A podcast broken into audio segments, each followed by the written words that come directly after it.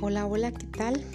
Jóvenes, es un gusto poder estar nuevamente con todos ustedes en este segundo año de su materia de vida en la fe. Espero que se encuentren muy bien, que tengan ánimo, entusiasmo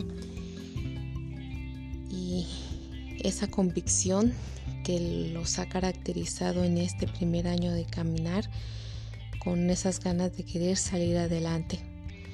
Yo con mucho gusto nuevamente me integro con ustedes y espero que en esta nueva modalidad híbrida pues tengamos la oportunidad de interactuar más presencialmente y podamos hacer de esta materia de vida en la fe una vivencia, que tengamos una experiencia verdaderamente auténtica de un Jesús liberador que nos acompaña en nuestra historia personal y que hace suyas pues nuestras alegrías, tristezas y pues todo lo que las emociones que nos envuelven como seres humanos.